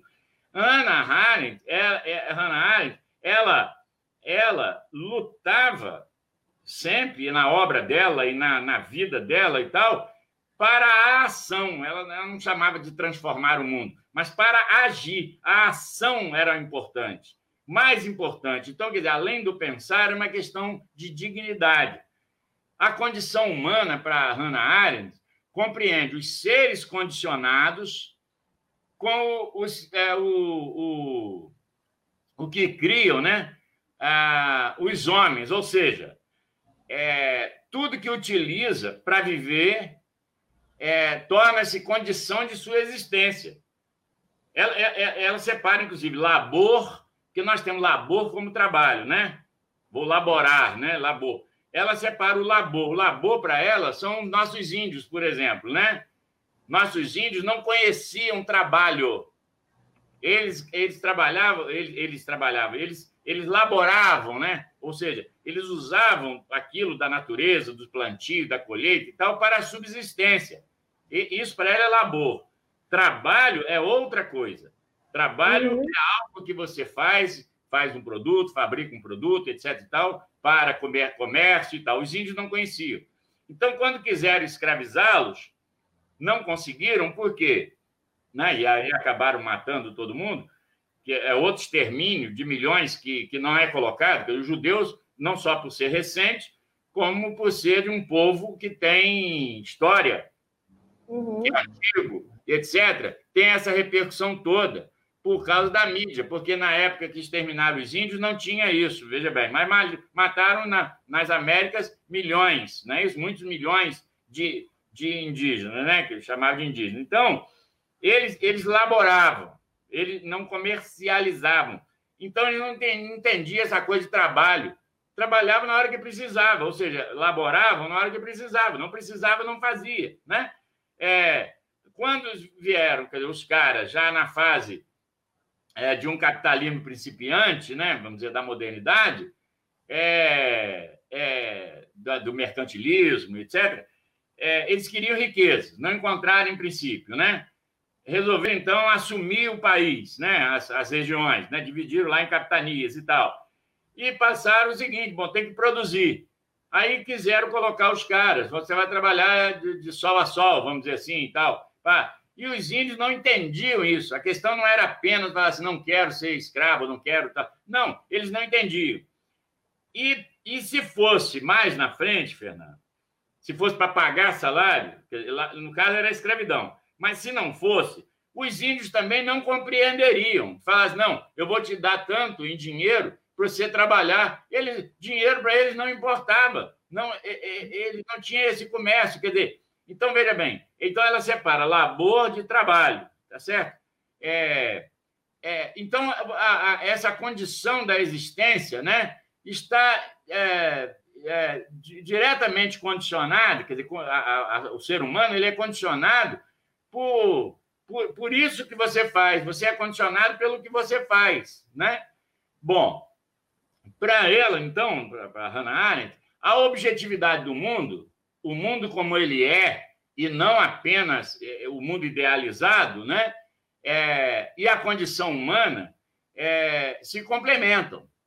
O mundo como ele é e essa condição humana, que ela chamou de condição humana, o Sartre também tem isso, é, é, é, é, é uma complementaridade. A existência humana seria impossível é, sem as coisas que são frutos do trabalho, que, não é apenas da natureza, certo? Essa condição humana, né, ela existe por causa do, dos frutos do, do trabalho, né, que te dá as, as condições de você viver no chamado mundo humano, por assim dizer, né? É, e essas coisas seriam é, é, seriam nada é, a não ser um amontoado de produtos, por exemplo, se, se fosse, vamos botar hoje, né? Nós estamos usando computador, celular, etc. Tal, seria um nada é, sem sentido e, e sem utilidade se não fosse humano. É, é, fácil de entender, você não acha, não? Ó, é, tudo é necessário. Computador é necessário, o fone que você está usando, óculos, etc, etc, etc, etc. Tudo, tudo é necessário. E nós colocamos como necessário e brigamos por isso e ganhamos dinheiro, vamos trabalhar, etc. Tal. Tira o humano dessas coisas, nada disso tem sentido. Nem o telégrafo, nem o telefone, nem o celular, nem o avião, nem, nem nada, absolutamente nada só existe por causa do humano. Quer dizer, o humano está preso, está condicionado a essa, essa o, o, para, do fruto do trabalho. Só existe o trabalho, o fruto do trabalho, por causa do ser humano. E o ser humano existe por causa disso. Uma coisa complementa a outra. Senão, não faz sentido. Nem faria sentido a existência humana sem o trabalho, sem, sem isso, né? É, parece óbvio. Mas, segundo ela, nós não pensamos nisso. Essa é a questão que Neide colocou. Nós não pensamos nisso. Estamos condicionados a uma tradição. Normalizamos, que eu sei uma palavra que você citou agora há pouco. Nós normalizamos ou naturalizamos, o que é pior, né? o mundo humano, como se. Quando sabemos. Sabemos não, não sabemos. Nós não sabemos porque não pensamos. Mas nós dois aqui, Neide também, as pessoas que estão nos vendo e tal, sabe que de natural o mundo humano nada tem. Não tem nós não somos natureza, não somos, não temos natureza. Quando se fala em natureza humana, eu sinto arrepios e minha vontade é falar, falar que natureza humana? Não existe natureza humana. Se você, Fernanda, fosse criada no Japão, você seria japonesa. Você aprenderia japonês, você comeria o que eles comem, você teria o costume que eles têm, se você pegar a, a Mala e Cabala, é, Kamala e, e, esqueci o nome agora, daquelas duas meninas que foram criadas com lobo, eles não conseguiram ser humanos. Mas, é, é, é, é, um filme que você não viu, mas, mas tem um livro e um filme chamado Caspar House, O Enigma de Caspar House, um garoto de 15 anos, 16, que foi encontrado na Alemanha, nos porões lá da, da, da jogada, como se fosse numa prisão alemã e tal, né? e foi encontrado, e foi, foi motivo, ele foi levado para um circo, porque ele era estranhíssimo, ele não era humano, ele, ele tinha a, a tudo da nossa espécie, veja bem, né? É, é, e tal, mas ele, ele, mas ele não era humano, ele não falava, é, é, andava de quatro, é, é, igual macaco, de vez em quando ele ficava. É um documentário também, é o Garoto Selvagem. Tem, também tem. É, mais recente, mas é, é, o, que, o, que, eu quero dizer é o seguinte: o humano é uma construção. Não, ninguém nasce humano. Você nasce um bicho. Você nasce, você nasce um bicho. Aí Sim, a, educação, a educação é que vai fazer. Quer dizer, a educação começa pelos pais, né, pela família, tal. É, você vai vendo também, observando, imitando, e você vai se tornando humano. Você ganha uma linguagem, né, e etc. E tal. Então, não, é, não existe natural. Quando então, quando a gente naturaliza uma questão humana, é o fundo do poço para Hannah Arendt. quando você naturaliza. Porque se você naturaliza, é porque você não pensa, não questiona, não coloca nada em xeque, sequer seus pensamentos. Toda obra de Hannah Arendt é um apelo ao pensar. Aí, repetindo o que Neide falou. É, é, na verdade, é, ela adota um modelo socrático de questionar sobre tudo, mas principalmente compreender que sozinhos nada somos. A, a antropologia socrática, na verdade, é isso. Ele, é, enquanto todo mundo cuidava do sentido da natureza, ou seja, de onde nós viemos, né? Porque já que você estava abandonando os mitos, né? Você tinha que encontrar um, uma, uma, coisa que nos formou, que formou as, as coisas, os seres do mundo. Então, é por isso que Tales é considerado o primeiro filósofo, que é o cara que falou em, em Mileto, né? É, é, tudo é água, né? Tudo é água. Depois Heráclito diz que tudo é fogo. Depois o outro diz que tudo é tal. Até que Parmen, é, é, é, é esqueci o nome, Anaximandro, Anaximes. Ah, estou ruim de cabeça. É Anaximandro, eu acho. Anaximandro. É, eu acho que diz o seguinte: é, é tudo assim, tudo se constitui de terra, ar, fogo e ar. E, e terra, ar, fogo, terra, ar, fogo e hélio, né? É, não, fogo é o hélio, o calor, né? Os quatro elementos, como é que são os quatro elementos? Terra, ar... Fogo e água. Fogo e água, isso, isso. É, ele fecha o ciclo. Então, até hoje é provado pela ciência. São esses quatro elementos é que compõem tudo que existe, certo? Sendo que, antes disso, olha só, um sujeito maluco lá, né, que não ganhou fama porque foi marginalizado por, por Platão e companhia, tá certo? Que a nossa filosofia, o nosso pensamento é oficial, é uhum. oficial, tá certo? Que não é o que queria Sócrates. Quer dizer, é, é, surge um cara é, e diz: olha, tudo isso está, isso correto, mas tudo isso é constituído de átomos. Né? E isso veio para ser provado no século XX. Né? Tudo é constituído de átomo. Os seres são, são formados, a, a própria água, né? o próprio tudo. É, o que, que constitui tudo? Os átomos. Né? Foi Demócrito né? que, que, que que colocou isso e tal, que também é outro marginalizado. Esses caras, Fernando, foram todos marginalizados. Não é só hoje que marginalizam pensadores, etc. Não. Naquela época também. Nós ficamos com a escola oficial da academia, né? Está dentro da academia, depois o liceu de Aristóteles, né? Bom, então, é, é, o que só existimos como humanos, é, para Hannah e para todos nós, você sabe, todos nós sabemos, com o outro. Você não existe sem o outro, né? Então, o que Sócrates pensava não era da onde nós viemos, o que, que nos constitui e tal. Como viver melhor na polis? De que maneira podemos ser felizes na polis, né? Como vamos compreender? Aí você usa a razão para compreender as coisas. Daí o embate dele com os sofistas.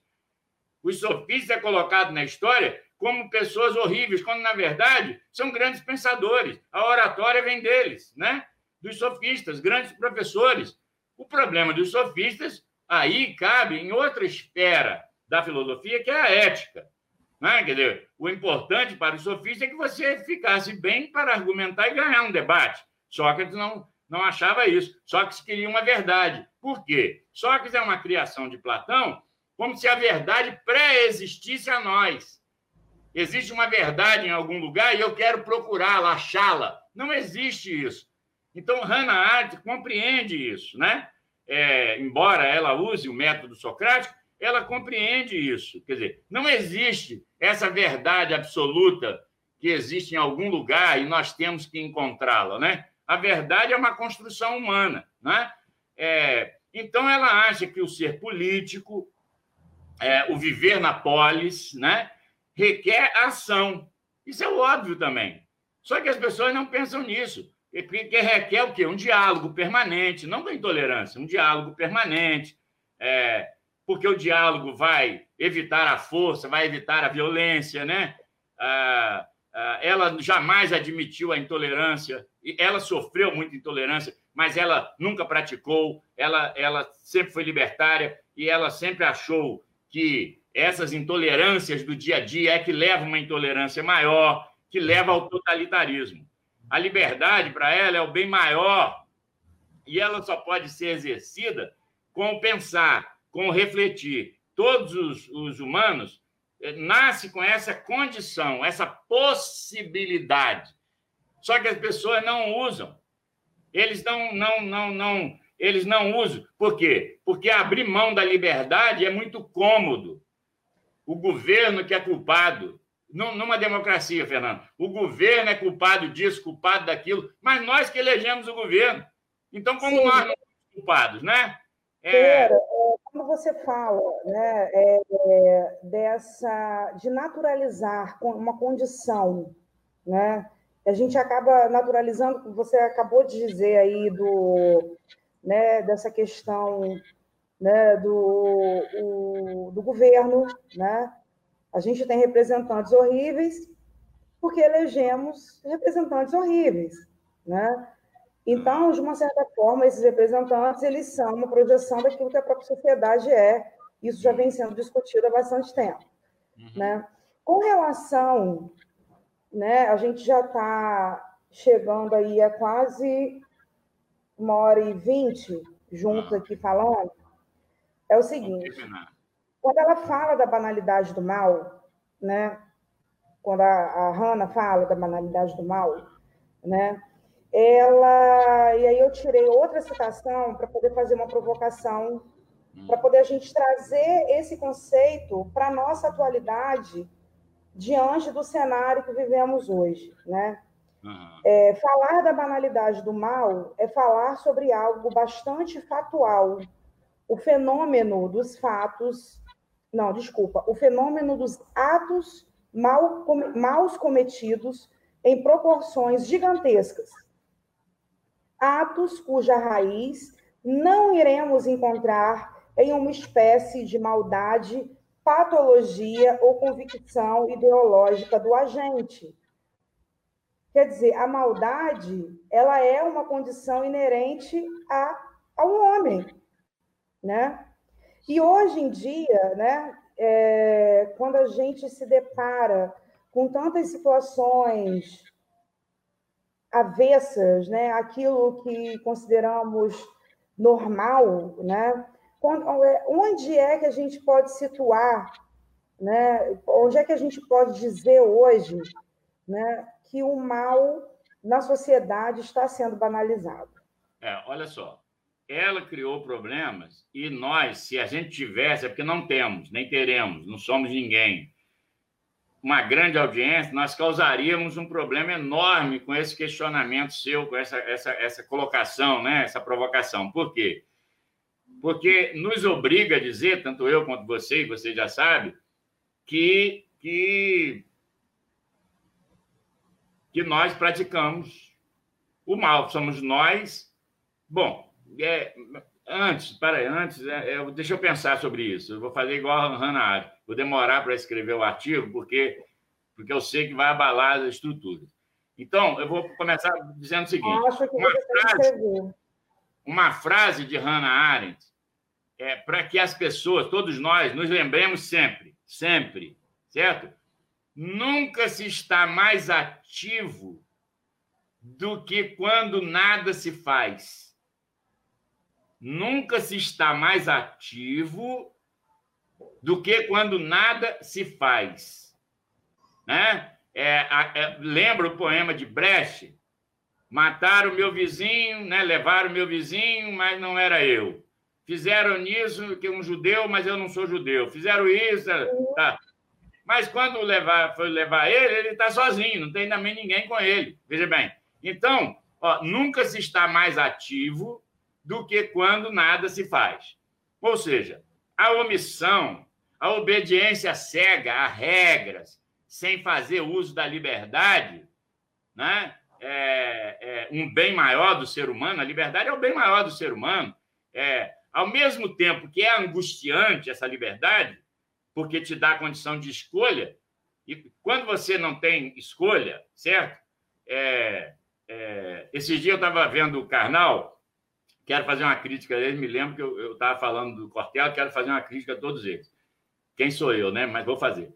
Mas eu estava eu tava ouvindo o Karnal, é, num negócio que ele estava falando aí, ele falou o seguinte, que, que o cara vai escolher pizza, só existe quatro tipos de pizza. Aí você chega lá, tem 30 no cardápio. Aí as pessoas ficam discutindo 15 minutos, 20 minutos, para quem escolhe o quê. E no final pede quatro queijos e mussarela e tal. Quer dizer, ou seja, né? E bota uma pitadinha, não sei das quantas. Então, quando você abre o leque de escolha, você cria angústia. Quando você abre mão da liberdade e alguém vai sofrer essa angústia por você, ou seja, alguém vai escolher, você vai apenas seguir o, caminho, né? Você, a sua angústia é muito menor, seu sofrimento é menor. A liberdade, né? Embora seja o maior, o, o, bem maior de um ser humano, ele provoca essa desgraça que é a angústia, porque você é obrigado a escolher, faço isso ou aquilo. Né? Escolha qual partido, vote em qual candidato, se tem uma porção, né? e etc. Você sabe que tem um município aí que só tem um candidato a prefeito. Olha que beleza. É, eu também não, estranhei pra caramba, mas foi notícia justamente por isso, que é inusitado. Só tem um candidato a prefeito. Bom, se só tem um candidato a prefeito, é, ou vota contra ou a favor, não tem, entende? Quer dizer, tá? aí quando tem 10, você fica assim, eu voto em quem? Não é assim que, que, que acontece? Agora você imagina escolher coisas, escolher relógio, óculos. Se você chega lá só tem um tipo de óculos, você vai escolher aquele. Agora, tem muitos. Aí você, quanto maior é a loja, eu tenho medo de entrar nessas lojas grandes, né? Eu, eu fiquei com medo, por quê? Você é tanta coisa que você fica assim, gente, qual que eu escolho, né? E aí você, quando escolhe, sempre pensa que errou, podia ter escolhido o outro, né? Essa liberdade do ser humano é angustiante. E a pessoa abre mão disso. Qualquer pessoa comete o mal, de uma, de uma dona de casa simplória até um governante, de um simples burocrata, né, que era o caso do Eichmann, de um policial, alguém com o poder de decidir sobre é, uma pena para um juiz, né, sobre uma pena ser aplicada a alguém, não, ou, ou a uma, uma sociedade. Olha que coisa angustiante essa liberdade, né? Mas sem ela, quem eu sou? Eu sou um gato, eu sou um cachorro, né? Eu me lembro muito dos policiais. O que, que é, ô Fernanda? O policial. O policial fala assim: eu estou recebendo ordem. Aí você vai para lá como professor e recebe porrada. Eles te dão porrada com cacetetes, e a gente vê isso a toda hora, em todo lugar do mundo. Isso não é um mal. Boa parte da sociedade acha que tem que ser assim, né? que isso é normal. Só fazem isso por achar normal. Aí ah, é, pode até chamar de natural. Bom, também o cara foi lá, o cara foi fazer greve. Provocar. Aí o que, que acontece com a maioria? Da nossa categoria, principalmente de professores, né? Eles se omitem, fiquem em casa, certo? Esse é o mal que, que a Hannah Arendt acusa. Você se omite, fique em casa, dá uma de neutralidade quando neutralidade não existe. Quando você se omite, é uma escolha livre sua de pensar assim: se der, deu. Se, se der bem, eu ganho. Se der mal, comigo não acontece nada. Que é o que acontece. Você reúne no Estado com 80 mil professores, você reúne no máximo mil professores, nem isso está se reunindo mais para uma manifestação. Aí nós ficamos de braço cruzado e pensando, bom, o que der, deu. Né? Esse é um mal que ela diz. Você tem que agir, pensar e agir. Isso é digno do, do ser humano. Como uhum. Agostinho, como Agostinho, Agostinho ele sofreu muito. É, ler Agostinho não é, não é difícil. Ele tem uma obra muito fácil, só que uma obra vasta. São as Confissões de Agostinho. Não é? São vários livros. É, eu não li todos, eu li uma parte deles. Muito interessante. É, quer dizer, eu na época não achei interessante, não. Não sou muito ligado a essa questão religiosa, esses caras e tal. Ele se converte. Ele era um cara do mundo, aquela coisa toda, né? E se converte. Acabou virando santo pela igreja, né? E tal. Isso. Ele se converte abandonando a sua vida. Ele abandonou tudo Você imagina um cara que abandona tudo, tem tudo, abandonou tudo para se converter e falar agora você cristão, cristão, né? Como tipo São Francisco e tal. Bom, é, então ele adota um outro que não é ele, certo? Ele assume um, como se fosse um alter ego, ele assume um outro, né? É, um outro eu. E aí ele perguntava: é, olha só, o que eu fiz a mim mesmo? Essa foi a angústia de Agostinho o tempo inteiro. Você pega a obra dele e ela foi cavar em Agostinho, quando ela fez coisa de doutorado, justamente isso. E ela se prendeu a essa frase dele: o que eu fiz de mim mesmo? Certo? Quer dizer, o que eu fiz de mim mesmo? Porque ele agora está num caminho querendo encontrar Deus, né? E, e ele não consegue explicar essa questão do livre-arbítrio, sabe como? E tal. Bom, mas se tem livre-arbítrio, como é que tem Deus? Se Deus tem Deus, tem destino. Se é destino, não pode ter livre-arbítrio e tal. Nunca se resolveu essa questão dentro do, do cristianismo, você sabe disso, que parte de Agostinho, que foi o grande pensador, o primeiro pensador, depois foi, foram outros, né? mas, mas é, ele foi o primeiro.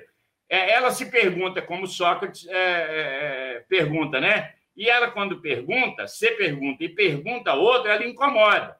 E ela uhum. é, incomoda ao dizer que temos que fazer duas coisas para sermos cidadãos: pensar e agir, que é o que eu estou sempre falando aqui. Seu primeiro grande mestre, Heidegger, pensava, e, e ela né, admira, assim como eu já falei para você, Fernando, eu admiro a obra, mas ele não agia em prol do outro. Ele, inclusive, diz assim, pensar é, é um ato solitário, pensar sozinho e tal. Quer dizer, nunca o outro está como diferente de Sartre, que, que, que é existencialista, né? que ia para a rua, que participou da resistência francesa, que participou das manifestações até depois de velho, em 68, lá junto com com Combendit na, na, nas manifestações de Paris de 68 né, e tal. Quer dizer, o Heidegger não. Ele só pensava, só pensar para ela não importa, porque o espaço público é mais importante. Né? Ao contrário, é, ele, ele se omitia em grande parte, é, como faz as pessoas, né? Que aí você apoia o poder. Apoia o poder porque, porque interessa, tem algum interesse por trás disso. Né? É, é, para Hannah o mal é banal, é justamente o mal de cada dia, né? que nós praticamos quando obedecemos ordens sem pensar. Então, quando o policial bate, quando bate, aí fala assim: esse cara é maldoso, tá, tudo bem, ele está praticando o mal, mas, mas ele é maldoso no sentido de, de assim, é uma índole, né? Eu tenho tal. Não, não, ele aprendeu aquilo ali e ele obedece ordem. E no final ele diz, certo? Ele, ele se coloca. A gente vê isso toda hora na televisão, gente. Eu, eu, eu estou cumprindo ordem. Ou seja, é igual cachorro. É, é, eu digo, são cães adestrados, né?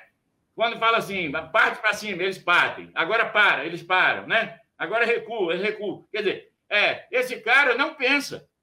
Por outro uhum. lado, o Exército e as suas armadas, eles partem do princípio que se o cara pensar, ele não vai decidir, vai ficar contra o chefe, vai, vai quebrar a hierarquia. Pensar é quebrar, pode quebrar a hierarquia. Aí o cara tem medo de perder o empreguinho dele, o cargo, como o próprio Eichmann. Não, eu queria subir no em degrau na escala social, não é isso? Eu, ele queria se dar bem, então ele queria agradar aos chefes e ele obedecia, né? É, quando não, não, quando a gente não pergunta por quê, é sinal que nós estamos concordando. Inclusive dentro de casa, na família, nós não estranhamos. Quando a gente não estranha, a gente naturaliza, né? É, é então toda ação para ela é uma ação política. E eu pergunto aos meus alunos e é o que eu faço a pergunta, que quando ela repete Agostinho, o que eu fiz de mim mesmo, eu pergunto o seguinte: é, eu falo para meus alunos, que eles devem pensar dessa maneira, Fernando. O que eu faço com o que fizeram de mim? Porque eu sou fruto de uma educação, né? Então, bom, eu sou isso que me fizeram. Me deram uma língua, que é a língua portuguesa, me deram isso, me deram aquilo, me deram uma forma de vestir, de pensar, uma moral. Tudo que eu sou é o que fizeram de mim. Agora, eu já sou adulto, ou seja, tenho uma certa idade, uma certa compreensão das coisas. O que, que eu faço com o que fizeram de mim? Eu uhum. mantenho, uhum. né? eu, eu conservo isso e sigo adiante, vou repetindo, ou eu questiono isso para saber, suspender os juízos, né? como dizia Descartes, vou suspender o juízo e saber o que que isso tem validade para mim, o que que me serve. E aí eu ficar só com o que me serve, vou limpar até minha mente, mas isso requer pensar, né? Ah, quem que faz essa pergunta? O sujeito que elege alguém que defende o autoritarismo é autoritário. Ele não diz, não confessa, mas ele elegeu um sujeito autoritário.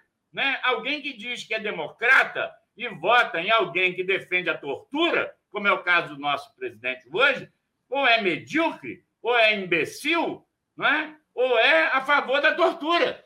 Ah, é a favor da tortura. Mas elegeu um cara que foi lá e claramente diz, né? matou pouco na época da ditadura. Então, eu estou concordando. O exemplo de Eichmann é um que todos nós, né, um exemplo que todos nós deveríamos pensar. É, desculpe o que eu estou falando, mas olha só, ele cumpria ordens, ele cumpria ordens. Enviar milhões para a morte era legal. É, é isso que, que, um soldadinho, sabe, é, deveria pensar. Olha só, pega o exemplo de Eichmann, né? Porque ele está igual a você. Era lei. Então, se era lei, ele está dentro da lei. Se ele está dentro da lei, está correto. Como que alguém pode achar que legal é justo? Um dia eu levei a Lin com ele na escola, lá onde eu dou aula. E qual foi a discussão que eu tive com o terceiro ano, né? Que tem uma compreensão um pouco melhor, né? Já todo mundo com 18 anos e tal. Para dizer o seguinte: é, o que é justo, o que é legal é justo, que a Lin é advogado, então, e dá aula na Faculdade de Direito. E a pergunta, Fernanda, era essa, certo? Do tema. O tema era esse, né? O que é legal é justo? E foi uma excelente palestra que a Aline deu. Não sei se, se os alunos compreenderam bem, mas assim, ah, estou agindo dentro da lei. Se fulano foi preso, como eu fui, você sabe, você me defendeu, sua mãe se acorrentou lá nas grades do presídio, eu fui preso, bom, se foi preso, tem algum motivo? Tem. Quer dizer, bom, então vamos ver qual é o motivo, o porquê, né? Então, as pessoas não querem saber. É porque, é porque o pensamento não é aprofundado, é, tu, é tudo muito muito chulo, Ferreira, muito raso.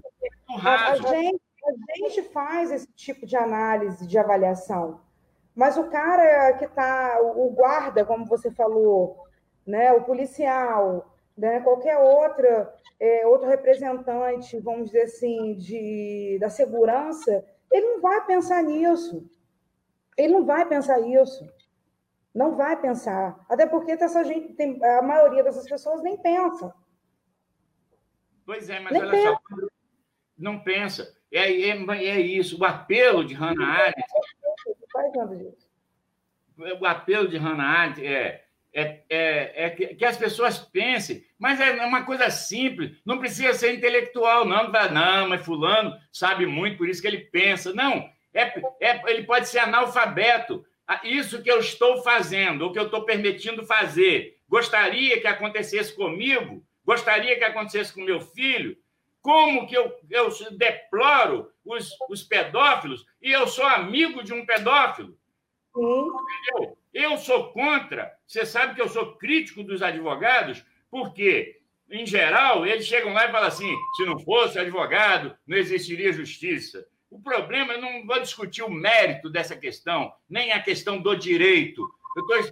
Eu estou querendo dizer do exercício, né? e também não se considera mal. O cara vai lá, ele defende um, um cara correto, defende você, por exemplo, de um processo corretamente e defende, você fala, gente, a gente vê isso em filme, né? Poxa, o cara, o cara é bom, muito bom, o cara é excelente, sabe? E usou todos os argumentos, defendeu Fernanda, no tribunal, salvou Fernanda de uma furada, etc. O cara é muito bom.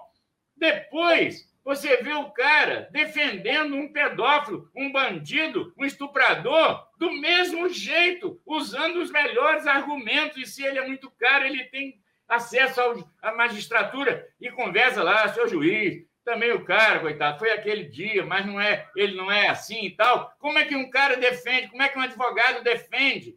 Um, um, um criminoso quanto mais. Ah, todo mundo tem o direito de defesa. Para aí. E eu acho, ganhei a causa, ainda sai sorrindo de um tribunal que eu liberei um bandido declarado, não estou falando de acusado, provado, defendo um corrupto. Como que um cara que tem dinheiro na cueca não é preso? Ele tira uma licença do Senado, com apoio do Senado, e esses caras não estão praticando mal, não estão querendo não é, um autoritarismo nesse. E a nesse sociedade país. não se levanta diante disso. A sociedade é. não se levanta, porque isso, naturalizou isso. Isso está naturalizado. Pois é, mas Roraima elegeu o cara, e elegeu o filho do cara, e não é a primeira vez, e ele é amigo do presidente, e não sei quantos anos, quantas vezes foi deputado, etc. Quer dizer, é, não está lá porque quer, alguém elegeu, uma comunidade, maioria de uma comunidade o elegeu, não é? E, e ele era o quê? Um cidadão de bem, bom marido, bom pai, bom cidadão, né? Jamais matou alguém. São os mesmos argumentos de Eichmann.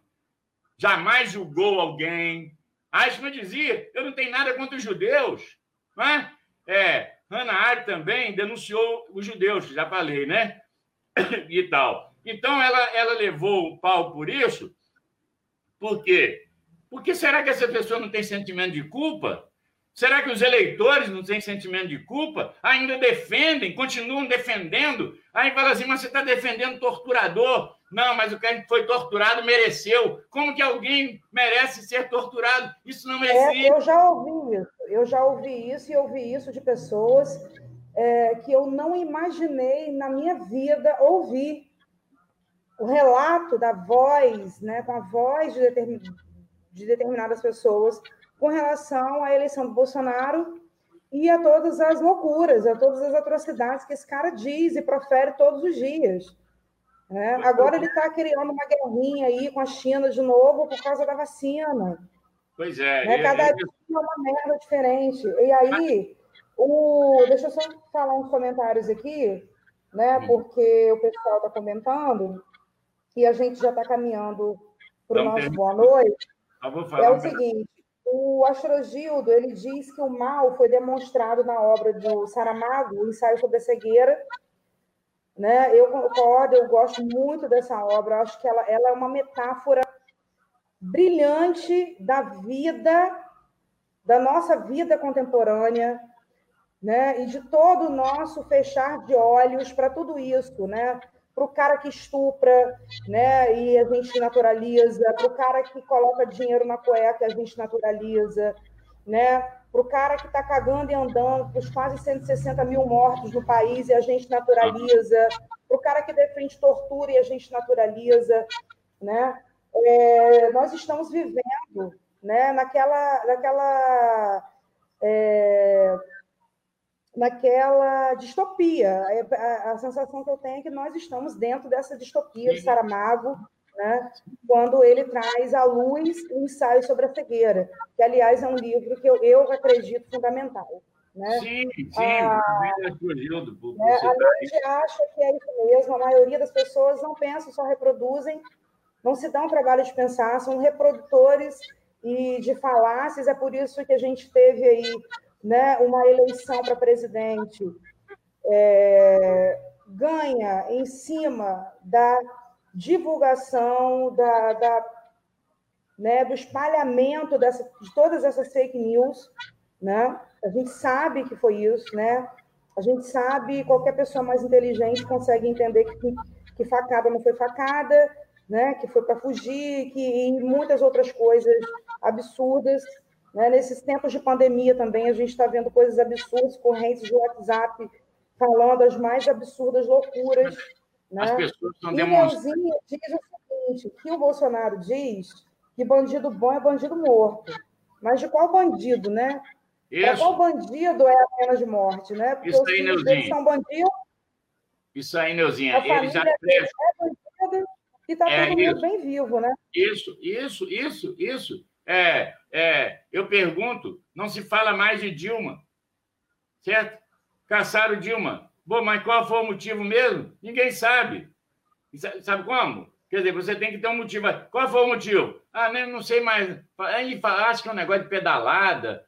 Não, sabe como? E tal. Aí, e a Aécio Neves? Bom, ah, aquele, aquele avião com cocaína lá? Não, não. Mas aquilo já passou, já foi. de cocaína pura. Pois é. Então. O cara está lá no Senado até hoje. E etc. Então, Neuzinho, é isso aí. Eu tenho, eu tenho, eu tenho falado isso. É, é... Agora, quem somos nós, Neuzinho? Nós somos o próprio Astrogildo, que é jornalista, já sofreu muito também, né? É, nós somos, olha só, e nós somos aquilo que eles não dão a mínima. É, a maioria de nós aqui, nós somos artista. Artista é aquele cara, certo? Que merece o aplauso como se fosse algo distanciado, como acontecia na, nos Estados Unidos até a década de 70, né? principalmente na década de 60 para trás, que, que as pessoas aplaudiam os brancos, né? aplaudiam os grandes cantores negros, né? que eram maravilhosos, voz maravilhosa, eles adoravam, etc. e tal. Mas os caras, para cantar, não podiam entrar no salão pela porta da frente, tinha que entrar pela porta dos fundos, sair pela porta dos fundos. Né? O banheiro, Fernanda, teve, teve alguns momentos em que o cara saía do palco, tinha que ir no banheiro lá dos fundos, porque não, não ia podia usar o mesmo banheiro que os brancos usavam entendeu? E esse mesmo cara era aplaudido, entendeu? Quer dizer, então, o que, que eles pensam da gente? Você está vendo aí, não, não só por causa da pandemia, mas você está vendo, né? É, é, colocam figuras para dirigir a nossa cultura a nível nacional, assim como colocam para dirigir a, as coisas a, a, que cuida dos índios, né? É, então, esse mal, esse mal maior que a gente critica, tudo começa com pequenos apoios, com apoio dos comuns. Se torna terrível devido a esse apoio de todos dos comuns, da maioria dos comuns, né? Ah, ah, o resto é o seguinte: ah, olha, não é comigo, eu não voto em ninguém, não votei em ninguém, não quero saber. Também está colaborando com o mal que é a omissão, que é, é, a base das atrocidades. É, é, né, ela principia pela omissão. Olha, não é comigo, não tenho nada com isso. Né? É, é e, e, e para finalizar, para Hannah Arendt, a liberdade ela é fundamental. Ela é angustiante, mas ela é fundamental. Ela sofreu essa angústia, mas ela nunca abriu mão de dizer o que pensa. Não quer dizer desrespeitar as pessoas, não quer dizer é, usar um palavreado de baixo calão, como aconteceu naquela reunião ministerial do dia 22, né, vergonhosa. Aquilo ali já devia dar uma revolta no povo inteiro, né? É, na, na, população. Não, tem gente que apoia aquilo ainda. Aqui em Campos tem uma porção de placas que eu vi logo depois é, é, apoiando né, o, o, nosso, nosso presidente, etc. e tal. Né? É a banalidade é... do mal na sua forma contemporânea. Né? Então, pois é, isso, isso. Então. É tão é, próximo da gente, né? Para lembrar, só para terminar, Fernando, vamos terminar, porque senão. Pra, é, não querer agir, dar uma de neutro, tá certo?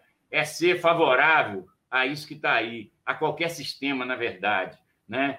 É, é, seja, seja um sistema familiar, né? na nossa casa, seja ah, um sistema na, na fratria, na, na, nossa, da nossa comunidade, né?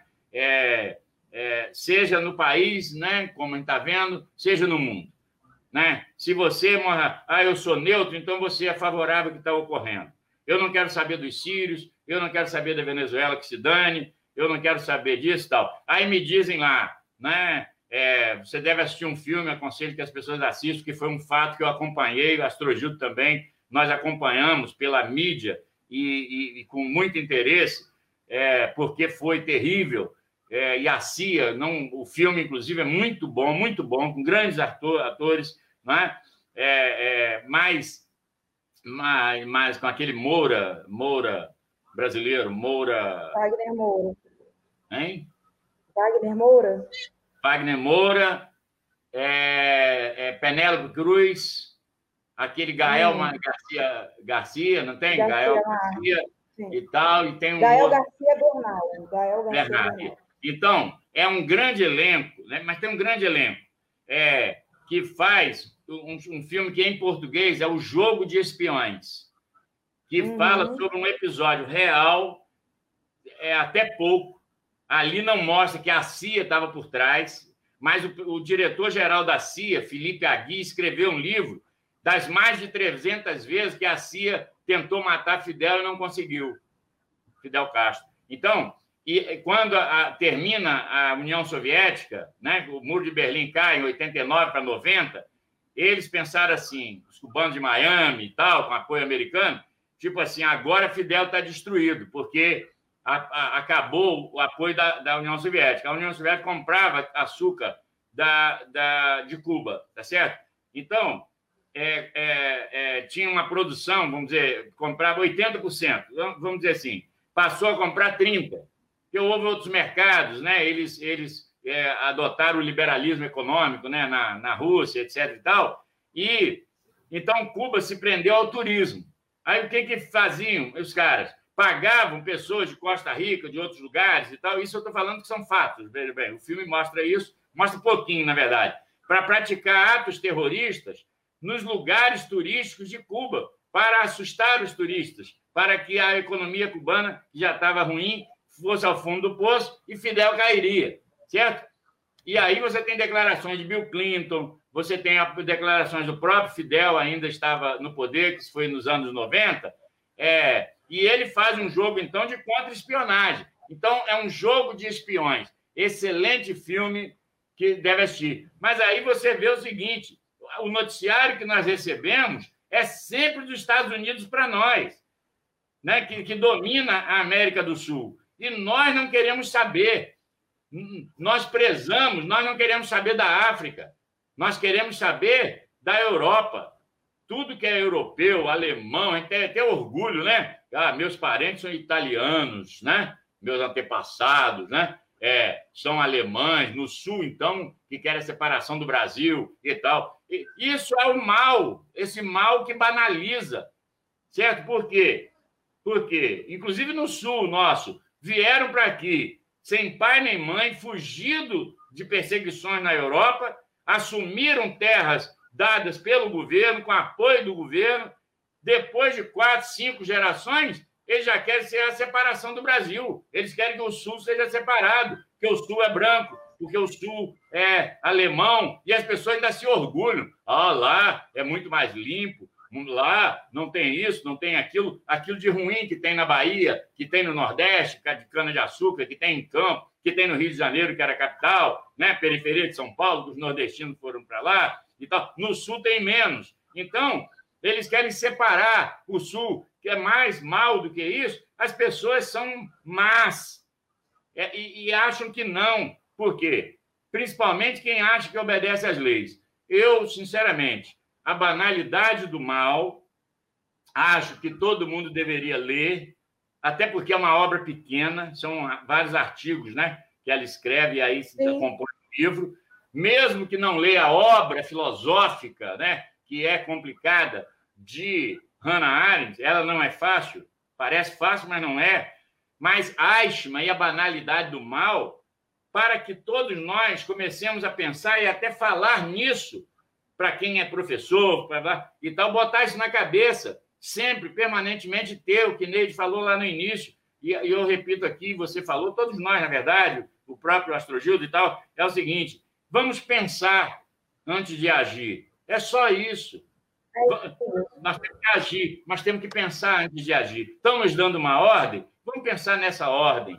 É o momento, claro, eu vou então chegar. Eu mandei meus patrões tudo a merda. Eu sempre mandei a merda, sempre me ferrei por isso. Mas eu não quero que as pessoas façam isso, porque elas vão perder os empregos, elas vão se ferrar e tal. Agora, é, é, no primeiro momento, naquele momento em que você tiver a oportunidade, por favor, arranja outro caminho, na é verdade? Um caminho mais digno, um caminho ético. Essa é a luta de Hannah Arendt, que nunca abriu mão disso. Ah, morreu pobre? Sim, famosa e pobre. Mas Grande Otelo também morreu famoso e pobre. Ruth de Souza, todo mundo. Esse pessoal. Então, qual é o problema? Sabe? Eu acho o seguinte: a minha liberdade não tem preço. E, e, e, e eu, eu já sofri muito, muito é, muito. Então, eu posso dizer isso, né? É, é, não abro mão da minha liberdade, eu prefiro ter a minha angústia do que dizer amém a aquilo que eu acho errado dentro de argumentos válidos, dentro da razão. Tá certo? Então, eu acho que nós encerramos aqui, Fernanda, agradecendo a todos os poucos né, que nos acompanharam, os amigos. Isso vai ficar no Facebook, quem quiser ver depois.